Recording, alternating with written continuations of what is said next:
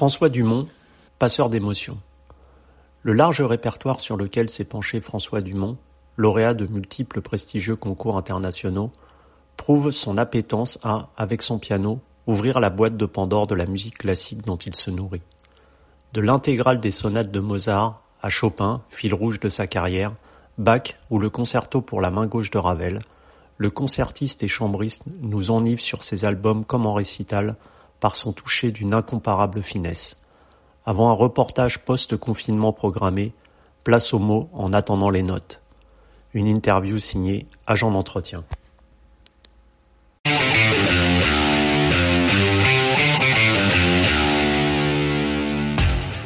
François Dumont, bonjour.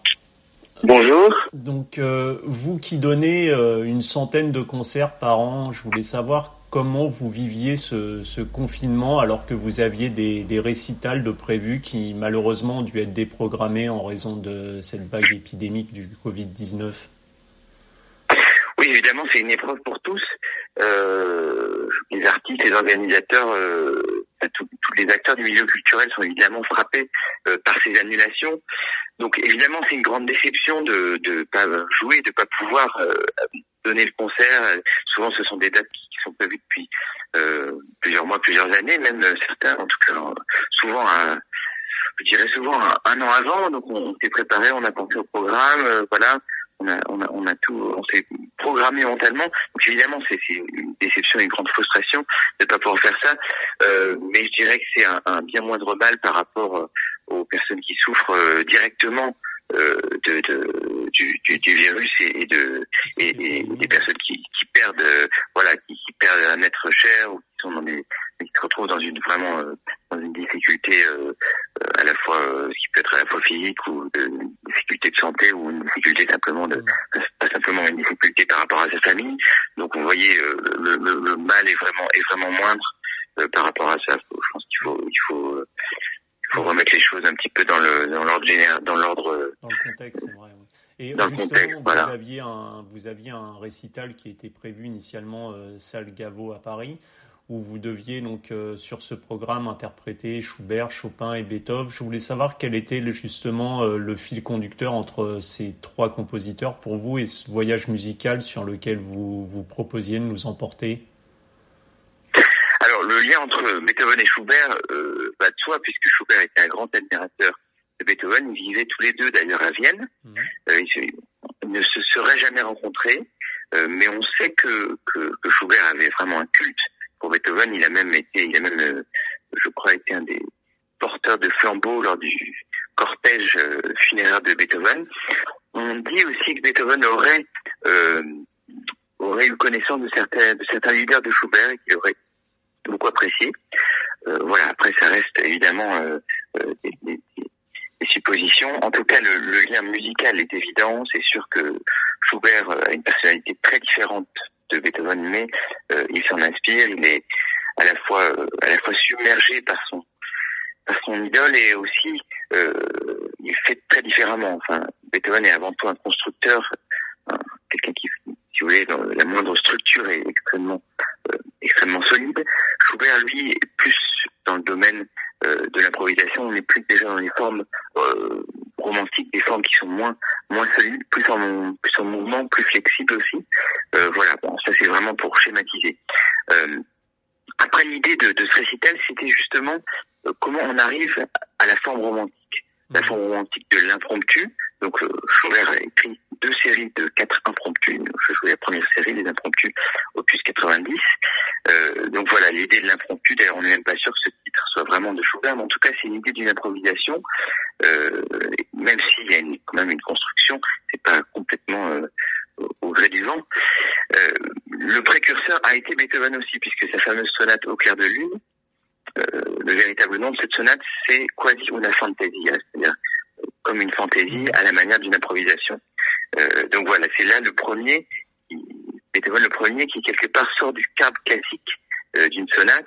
C'est une sonate évidemment en trois mouvements, mais le deuxième mouvement est très très court. Le premier mouvement, c'est celui qui est très connu, ce fameux, euh, ce fameux euh, premier premier mouvement de la sonate au clair de lune que tout le monde connaît, qui, qui, fait évidemment penser une improvisation. Et puis le, le final est beaucoup plus déchaîné qui fait penser au, Beethoven héroïque qu'on connaît très bien. Donc voilà, c'était déjà le passage, si vous voulez, d'un compositeur du monde classique avec ce petit, cette, petite ouverture vers le monde romantique, et ensuite Chopin qui avec ses balades, lui, véritablement crée une forme romantique, puisque les balades, alors il y a la balade poétique, il y a aussi la balade pour aller se promener, mais là c'est vraiment une balade comme qui viennent du, des chansons de geste en fait, hein, mm. qui sont à la fois dansées et chantées et, et, qui sont inspirées très probablement de balades poétiques. Et donc là, on a vraiment une forme romantique. Donc c'était un petit peu l'idée de, euh, observer l'évolution de cette forme euh, entre deux mondes, entre voilà le monde beethovenien, le, monde schaubertien et puis et puis Chopin. Alors Chopin euh, était un petit peu intimidé par Beethoven. On sait qu'il a il a joué quelques sonates qu'il faisait très rarement travailler à ses élèves, euh, mais on sait que ses véritables maîtres à penser musicaux, c'était avant tout Mozart et Bach. Donc euh, Beethoven, je crois l'intimidait un peu. Je pense qu'aussi le côté euh, peut être un petit peu rentre dedans, euh, Beethovenien, le côté très têtu de sa musique, très contrasté aussi, euh, pouvait heurter parfois, euh, je pense, la sensibilité chopinienne. Et donc euh, voilà où on en est par rapport à ces trois compositeurs qui ont des liens. Alors il y a aussi un lien très secret entre la, la sonate au clair de lune, cette fameuse sonate au clair de lune, et certaines œuvres chopiniennes, notamment la fantaisie impromptue. Donc vous voyez, on, on revient à, mm. à l'idée de l'impromptu, où on a même une citation du, du, d'un petite, euh, petite figure qui se trouve à la fin de la sonate au clair de lune et qu'on retrouve telle quelle dans la fantaisie impromptue. Donc vous voyez, en musique, c'est comme en physique, rien ne se perd, rien ne se crée.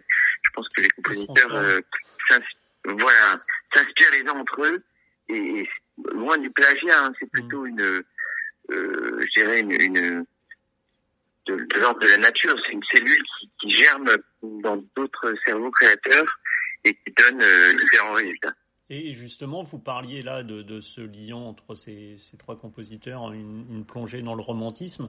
Vous évoquiez également l'improvisation. Euh, quand j'ai interviewé Pascal Amoyel, justement, il me disait qu'on avait un peu perdu cette image euh, qui était très présente euh, de ces compositeurs et le fait qu'ils improvisaient beaucoup. On a l'impression que ça s'est un peu perdu au fil du temps, cette improvisation dans la musique classique. Ah, totalement.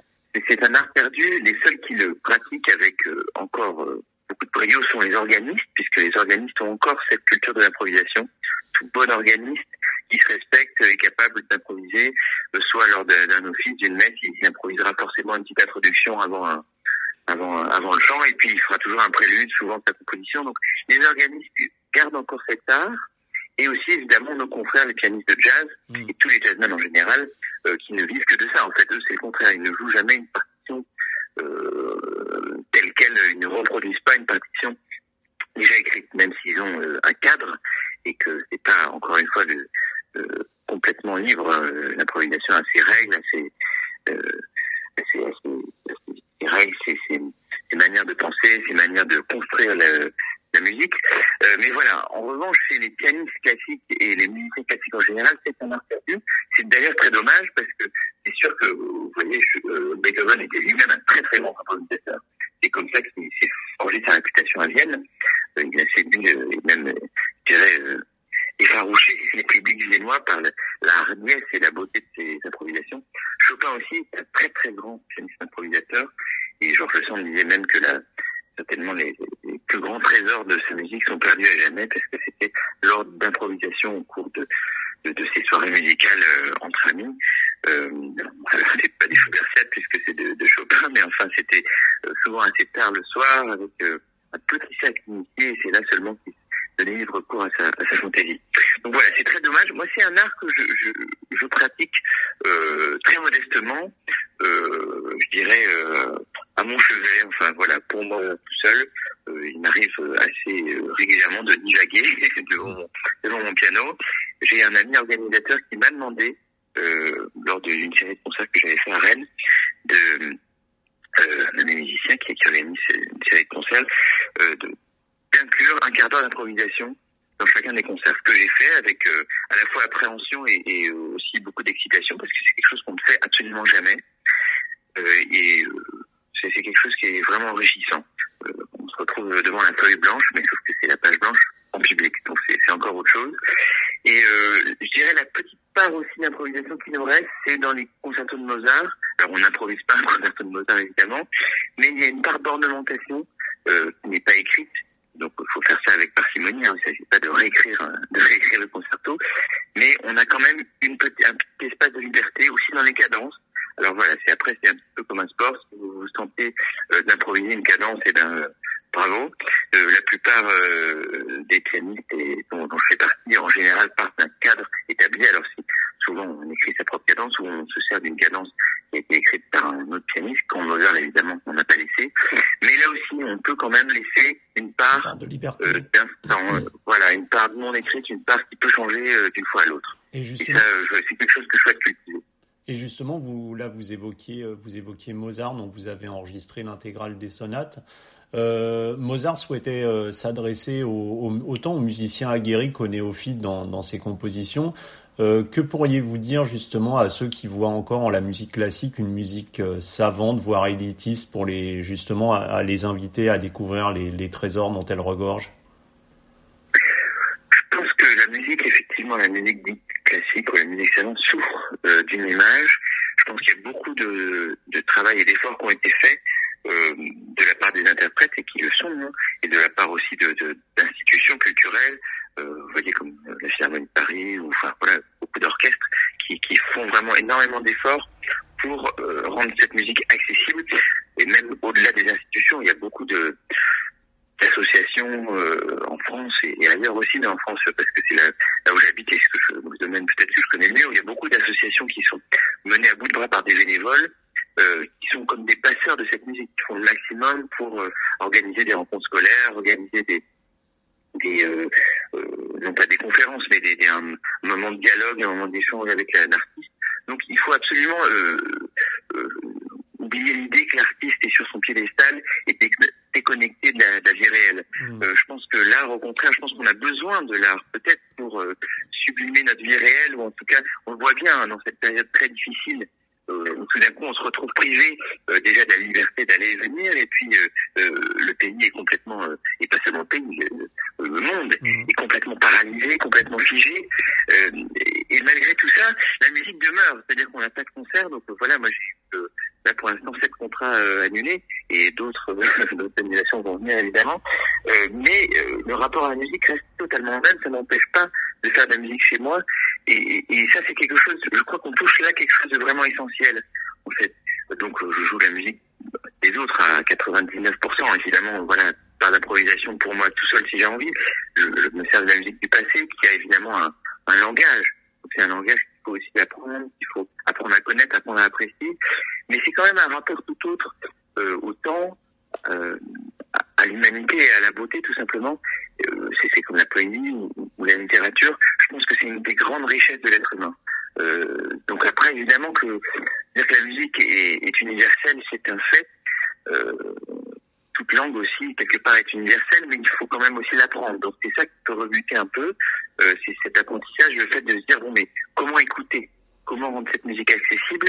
Et, et moi, je pense que euh, voilà tout ce qui est fait dans ce sens-là est, bon, tout ce qui est fait pour euh, expliquer, euh, non pas expliquer la musique, mais expliquer comment c'est construit, expliquer ce qu'on ce qu'on ce qu'on y recherche, essayer de trouver des clés des, des, dans l'approche. Ça, c'est ça, me paraît euh, ça me paraît fondamental. Et après, comme vous disiez justement, il y a toujours différents niveaux d'écoute. Et c'est ce que disait Mozart hein, dans, dans, dans, une lettre à son père où il dit voilà, je viens de poser trois nouveaux concertos.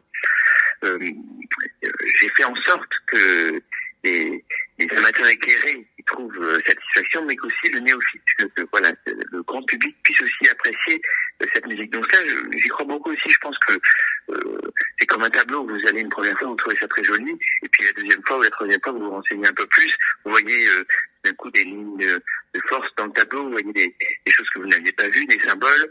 Euh, voilà, je pense que la musique est tellement profonde et tellement, tellement riche en général, cette musique euh, qui, qui, subsiste pendant des siècles et qui subsistera, je pense, euh, pour toujours. Je l'espère en tout cas.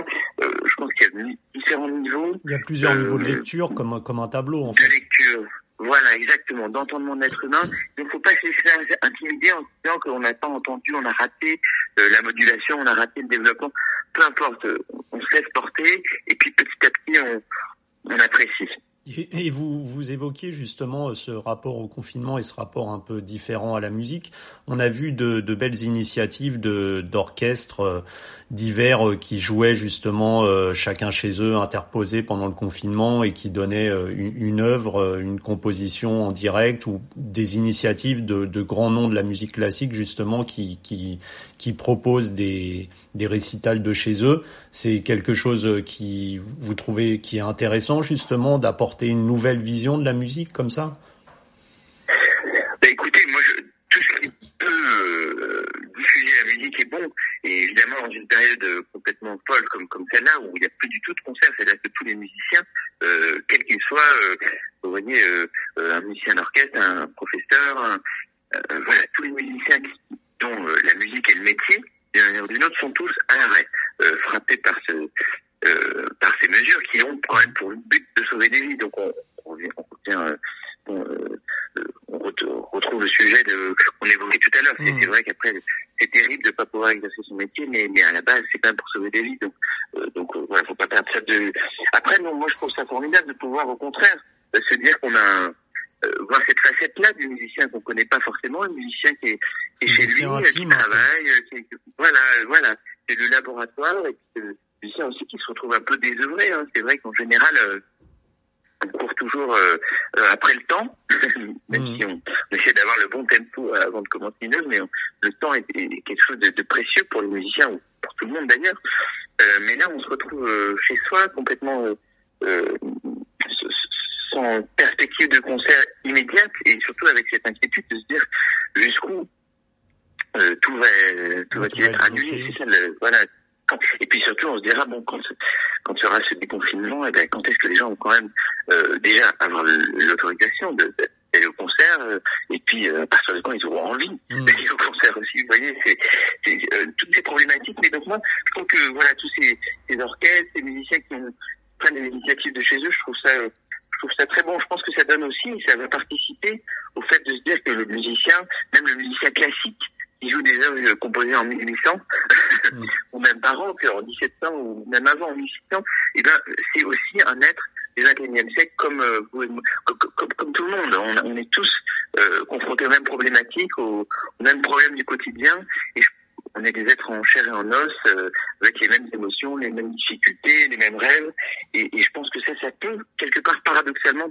participer à nous rapprocher euh, d'une partie du public. Et on évoquait justement euh, les récitals, puisque vous donnez euh, plus de 100 concerts par an.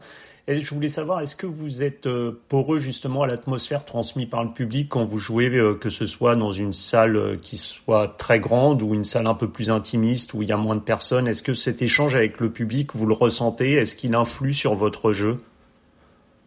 Oui, j'aime beaucoup le, le, mot que vous avez employé, porosité.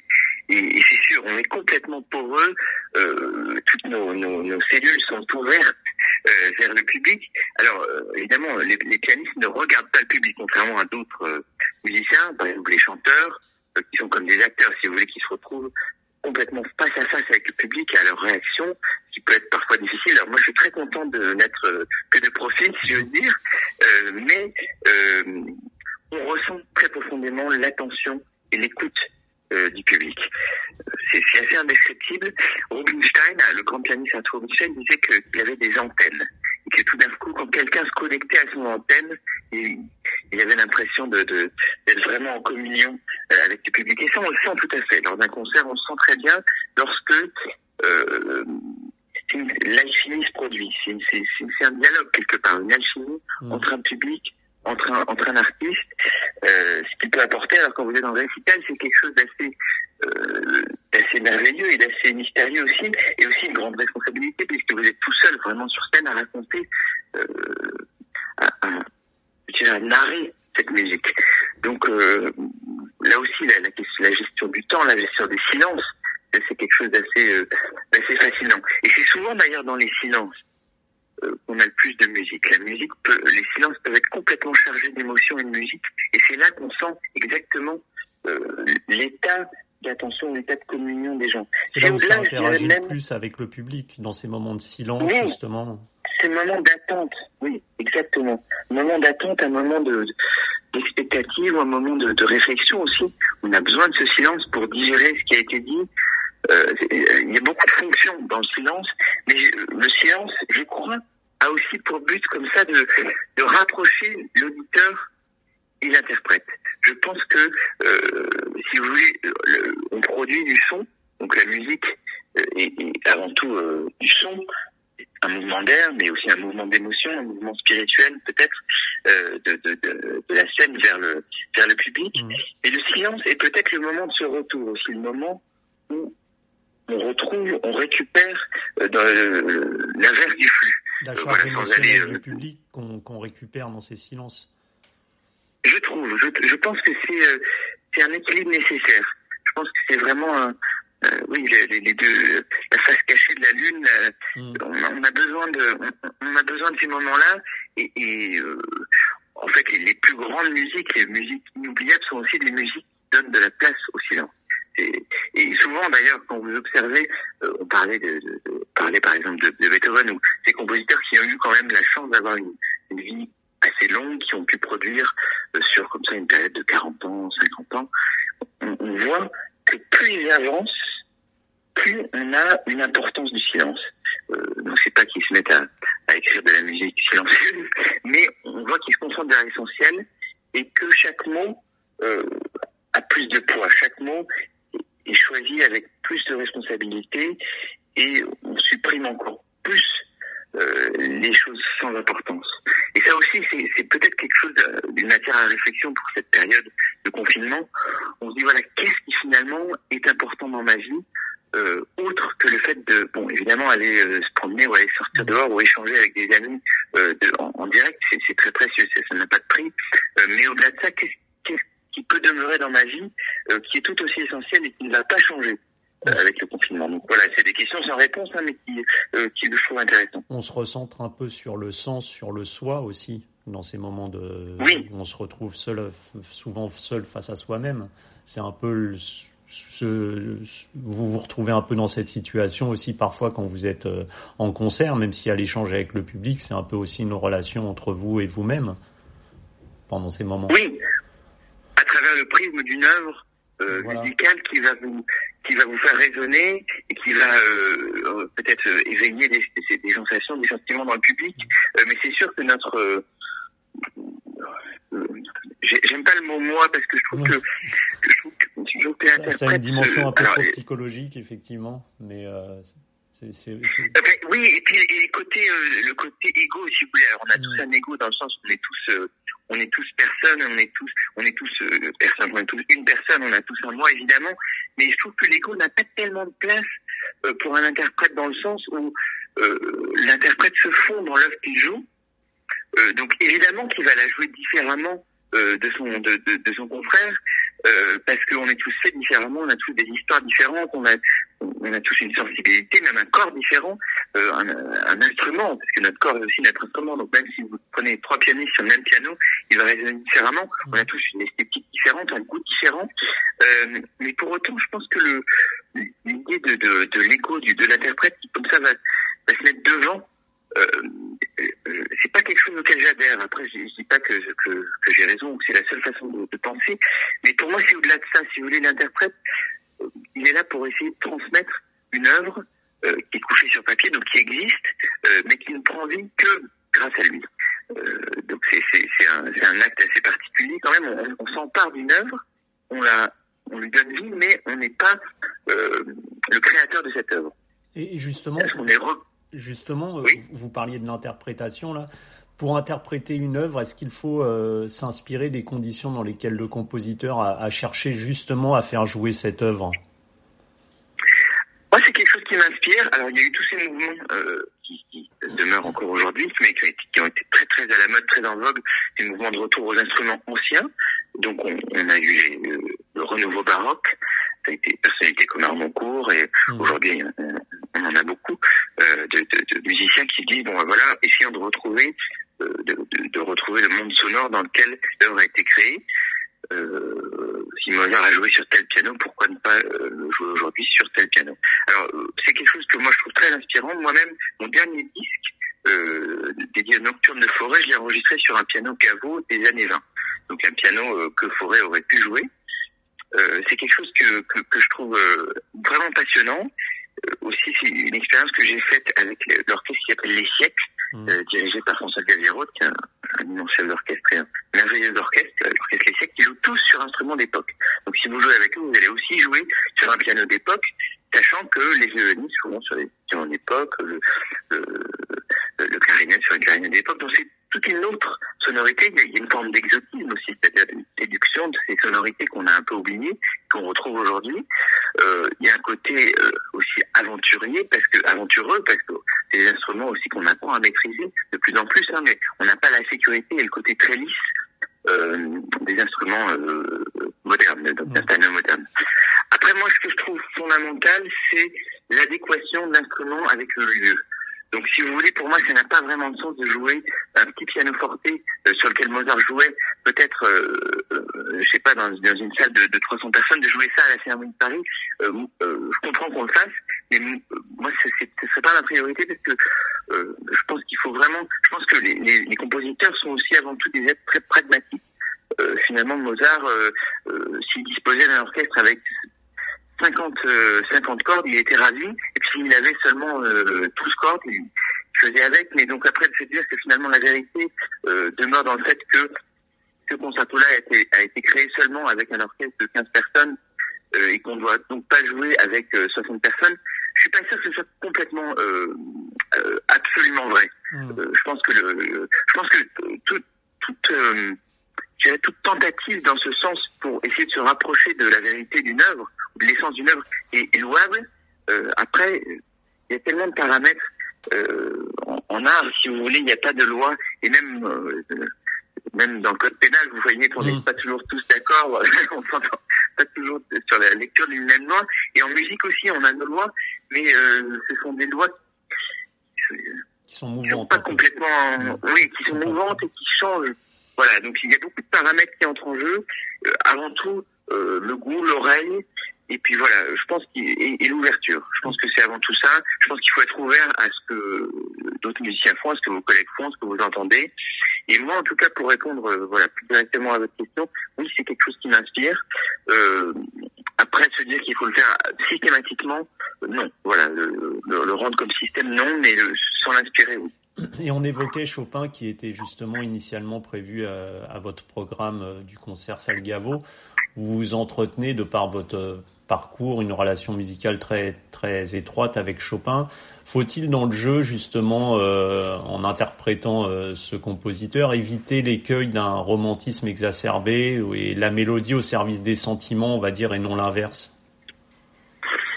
Oui, alors bien s'entendre sur le thème romantisme. c'est sûr que Chopin, par nature, était quelqu'un d'assez mesuré, d'assez sobre. On, dit qu'il détestait quand même les excès, tout ce qui pourrait paraître complètement... Euh, euh en tout cas, il évitait tout ce qui pourrait être de mauvais goût. C'était quelqu'un qui avait euh, voilà, une grande distinction, une grande noblesse de sentiments et d'éducation. Et donc on peut imaginer qu'il n'aurait pas été à l'aise en écoutant ses œuvres exagérées ou déformées. Ça, c'est une chose. Après, évidemment qu'il faut absolument fuir la froideur et, et la normalité et la différence en jouant Chopin. Je pense que si Chopin vous laisse froid, eh ben, dans ce cas-là, vous mieux éviter de, de, jouer, de jouer cette musique. C'est, comme disait Schumann, euh, des canons sous des fleurs, et on a une grande force chez Chopin. Mm. Donc, euh, Chopin est un grand romantique, ça c'est sûr. Je pense qu'il faut euh, effectivement éviter l'exagération, c'est-à-dire tout ce qui va déformer sa musique. Mais quand même, Chopin vous amène très très loin dans les sentiments. Euh, c'est sûr. Chopin avait une éducation certes très noble et très aristocratique et un certain sens de l'équilibre et aussi une grande pudeur. C'est pas une musique qui est qui se livre immédiatement. Je pense que Chopin vous touche, mais vous touche un peu plus secrètement. mais après, à l'intérieur, je pense qu'il y avait évidemment des, des, des abîmes de sentiments. Mm. Donc après, je dirais que c'est plus dans le raffinement du sentiment et dans la vérité de ce sentiment. Je pense qu'il faut jouer Chopin avant tout avec sincérité. Si vous arrivez à jouer avec sincérité. Surtout pas dans l'exagération. Voilà, mais si la, si la sincérité vous recommande d'exagérer certaines, certaines choses, peut-être qu'il faut le faire. Euh, mais en tout cas, éviter le, euh, tout ce qui vient de maniérer, tout ce qui, est, tout ce qui hmm. va sonner faux.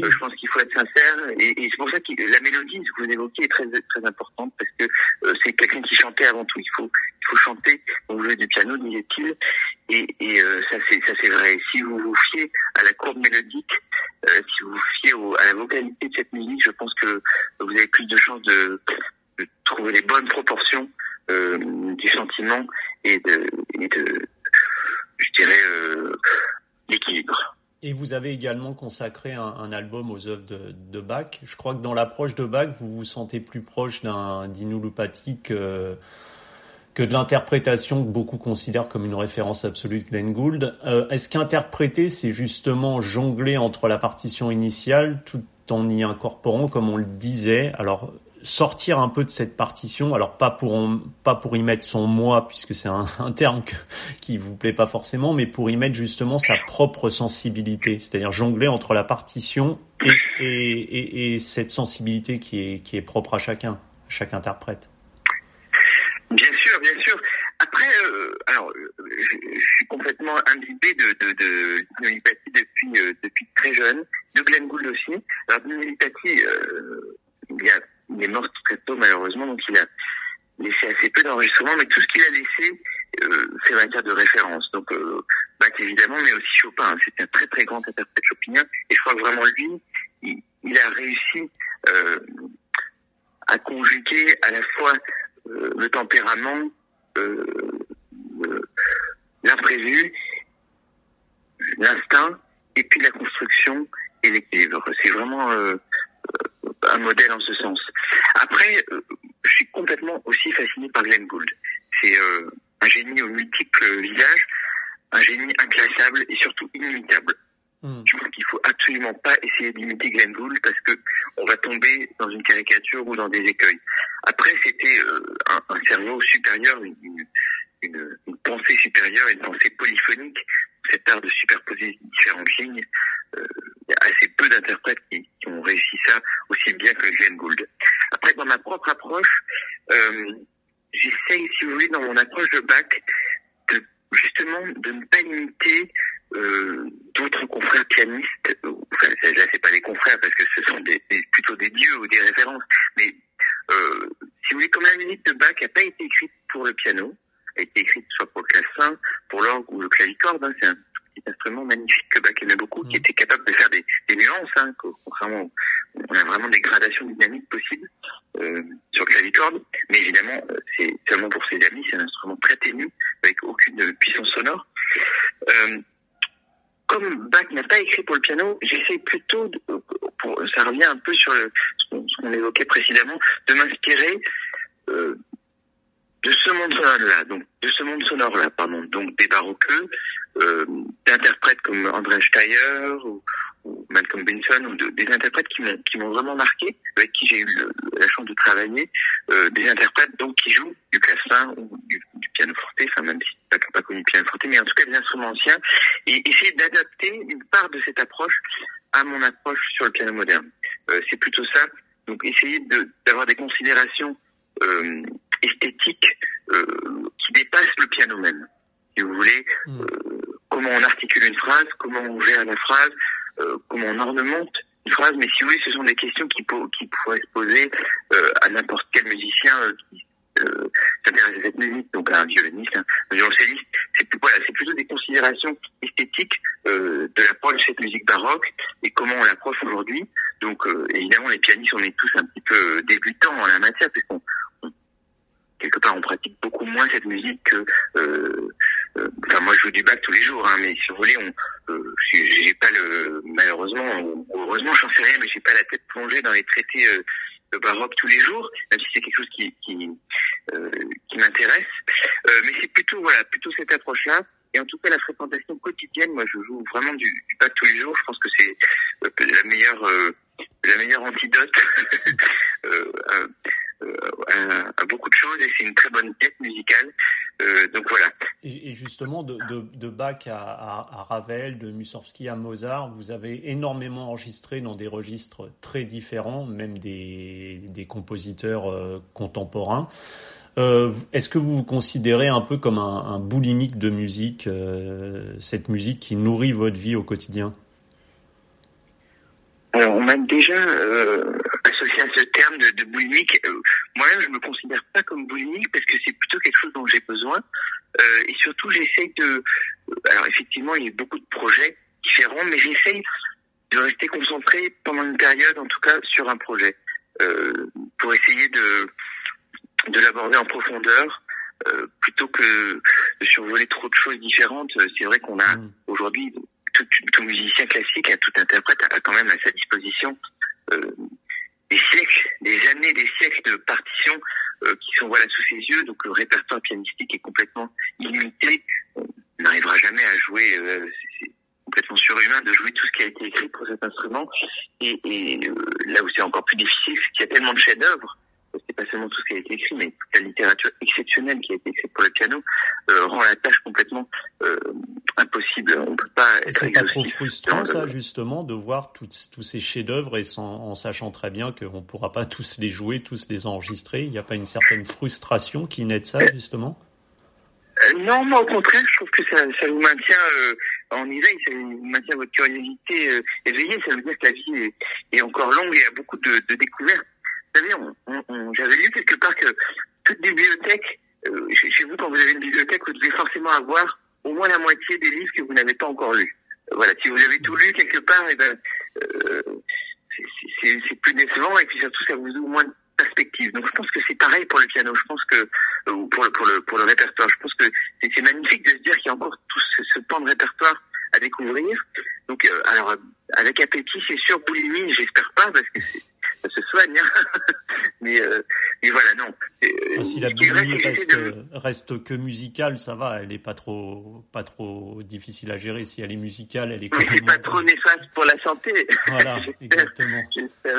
Et, et, sinon... Non, ce qui est sûr, c'est qu'on ouvre, si vous voulez, on ouvre la boîte de Pandore et, et, vous commencez à vous lancer dans une série, vous commencez à, à ouvrir voilà les, les de Schubert. Bon bah vous les découvrez tous. Après mm. vous commencez la musique pour piano de Ravel et après vous vous lancez dans le projet. C'est euh, euh, chaque chose de, découle d'une autre en fait. Et, et, ça me paraît naturel parce qu'en fait quand on quand on se vous voulez on s'immerge vraiment dans l'œuvre d'un compositeur euh, c'est difficile de dire bon bah je m'arrête là et je ne tourne pas la page pour voir euh, euh et, on parlait des, nombreux enregistrements que vous avez euh, réalisés. On sait que le, disque, c'est justement quelque chose de figé, puisque c'est une composition que vous allez interpréter et à un instant T dans le temps. Et quand vous écoutez des, quand vous écoutez des œuvres que vous avez enregistrées il y a une dizaine d'années, par exemple, est-ce que vous vous dites aujourd'hui que vous les enregistreriez de manière différente? Parce que vous êtes différent, parce que vous avez évolué avec le temps une réflexion que je me fais constamment. Euh, j'ai pas pour habitude d'écouter beaucoup mes propres disques. Je les écoute beaucoup, euh, si vous voulez, au moment de la, réalisation du disque, c'est-à-dire qu'on réécoute pour euh, être sûr qu'on est bien d'accord avec cette prise-là, qu'on est content du, résultat. Donc, euh, si vous voulez, avant que le disque sorte, je passe énormément de temps à, écouter l'enregistrement, à écouter les différentes possibilités. Mais une fois qu'il est sorti, j'écoute une fois quand même pour pour réécouter encore une fois le résultat final, parce que c'est encore différent, si vous voulez, une fois que le disque est sorti, ça sonne toujours différemment, je sais pas pourquoi, euh, mais c'est, on, a toujours l'impression d'un, d'un objet étranger, c'est, très curieux. Je pense que, alors c'est pas du domaine de, euh, d'une naissance, mais quand même, c'est, mmh. pas comparable évidemment, mais quand même, c'est en gestation vous êtes en, en, pleine construction de ce disque, c'est, c'est, ça fait encore partie de vous. Vous, êtes vous choisissez les différentes prises. Peut-être qu'on va vous demander d'écrire le texte pour le livret. On vous demande un certain nombre de choses. Et puis après, finalement, euh, il y a un petit processus d'au moins un mois ou deux, ou des fois ça peut prendre trois ans ou quatre ans. Euh, et puis vous recevez le disque. Et là, c'est totalement autre chose. Ça ne vous appartient plus. Donc là, je le réécoute et après, souvent, je le réécoute plus du tout pendant des années. Et, et, alors après, ça m'arrive de réécouter. Je me dis, ah ben voilà, effectivement, c'était pas si mal. Ou, oh, j'aurais fait ça différemment. Mais c'est sûr que on évolue. Le fait même d'enregistrer vous fait évoluer.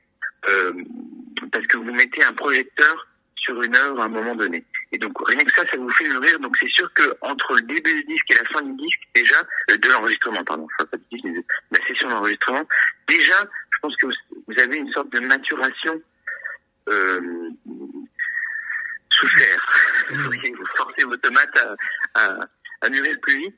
Euh, parce que euh, vous, déjà vous le répétez beaucoup, vous avez une oreille extérieure, une oreille souvent très euh, d'un ingénieur du son et d'un et d'un directeur artistique euh, ou simplement de quelqu'un qui écoute, qui va vous faire part de ses suggestions, de quelque chose auquel vous n'auriez pas du tout pensé, en tout cas un regard extérieur, voilà, euh, qui est très différent de ce qu'on parlait, de son on parlait tout à l'heure, mmh. c'est-à-dire le, fait de confronter une œuvre à, à, un public. Ça aussi vous fait mûrir. L'enregistrement, ça vous fait mûrir plus vite, et donc forcément, euh, au bout d'un mois ou deux, il faudrait tout réenregistrer. Moi, c'est toujours ça. Je me dis bon, mais il faut, il faut, tout réenregistrer, mais euh, alors euh, il faut pas se redire, et puis surtout il faut pas, il faut pas saturer non plus le, le marché du disque, et puis pas, il faut pas non plus saturer les, les auditeurs.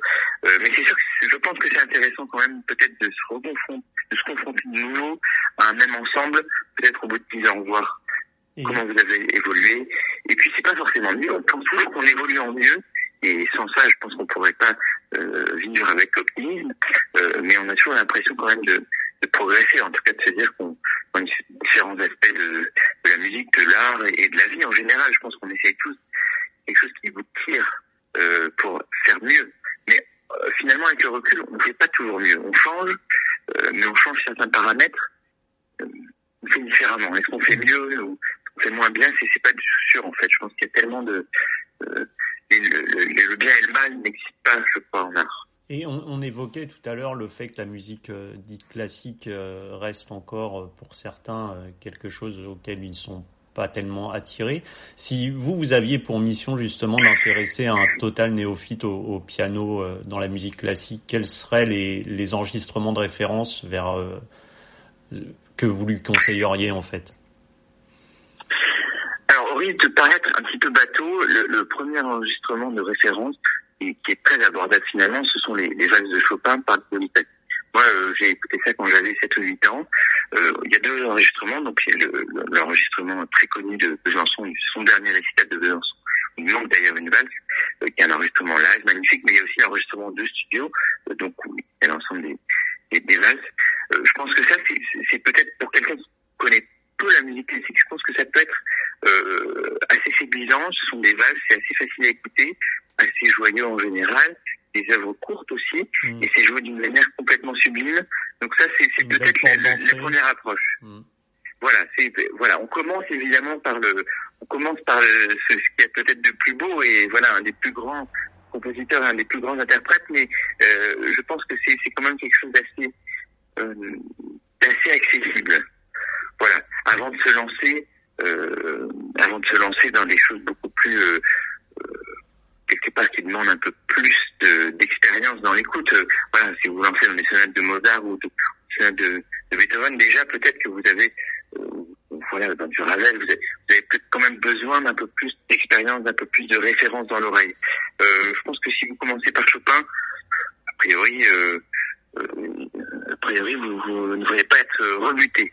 Voilà. Et puis peut-être aussi, puisqu'on on parlait de Bach, alors il faut prendre ça avec parcimonie parce que ça peut donner des réactions euh, assez diverses. Mais moi, je, vois euh, par expérience que ma, vous voyez, ma, ma petite fille de, qui a pas encore deux ans euh, aime beaucoup Bach. Alors, elle écoutait les variations Goldberg, elle trouvait ça magnifique.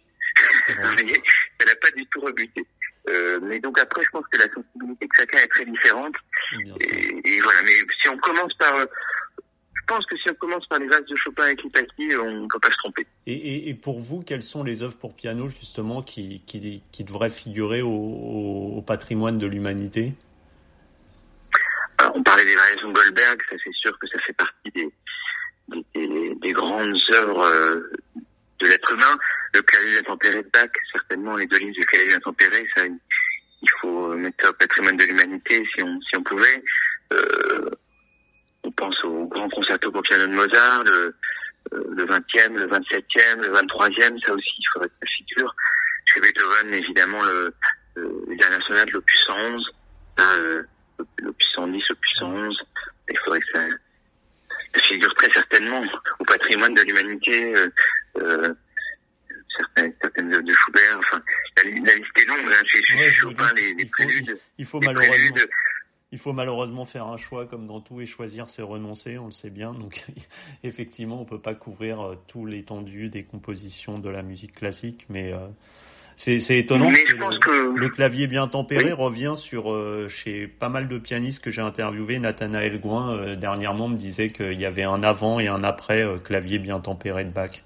C'est ah ben c'est dire que voilà c'est le premier qui a osé écrire dans toutes les tonalités, les 24 tonalités, qui a prouvé euh, qu'on pouvait euh, qu'on pouvait écrire dans toutes les tonalités avec ce fameux tempérament. Donc c'est pour ça qu'il fallait que ce soit bien tempéré. Donc mmh. y compris des tonalités assez peu praticables à l'époque, avec beaucoup de bémols ou beaucoup de dièses, des tonalités qui sonnaient mal et finalement euh, eh ben, elles étaient quand même praticables. mais au-delà de ça, c'est toute une réflexion sur l'univers tonal, l'univers de la tonalité, et il nous livre une, voilà, une grande méditation en, en, deux livres et qui a euh, abreuver euh, une multitude, si ce n'est l'ensemble des compositeurs euh, qui l'ont qui l'ont suivi. Je pense que sans Terre bien tempéré, on n'aurait pas eu. D'ailleurs, tous les compositeurs s'y réfèrent. On n'aurait pas eu les sonates de Beethoven, on n'aurait pas eu les sonates de Mozart. Voilà. Je pense qu'il a ouvert complètement la porte, il a déchiffré complètement un, un, un pan de un pan de l'univers en musique. Et c'est un acte créateur. C'est euh, c'est une pierre très très forte. Et donc sans ça, c'est, enfin en tout cas cette œuvre-là, c'est évident que c'est une œuvre euh, euh, fondatrice. Très bien. bien. François Dumont, merci pour cette interview. À très bientôt. Au revoir. Merci à vous. Merci beaucoup.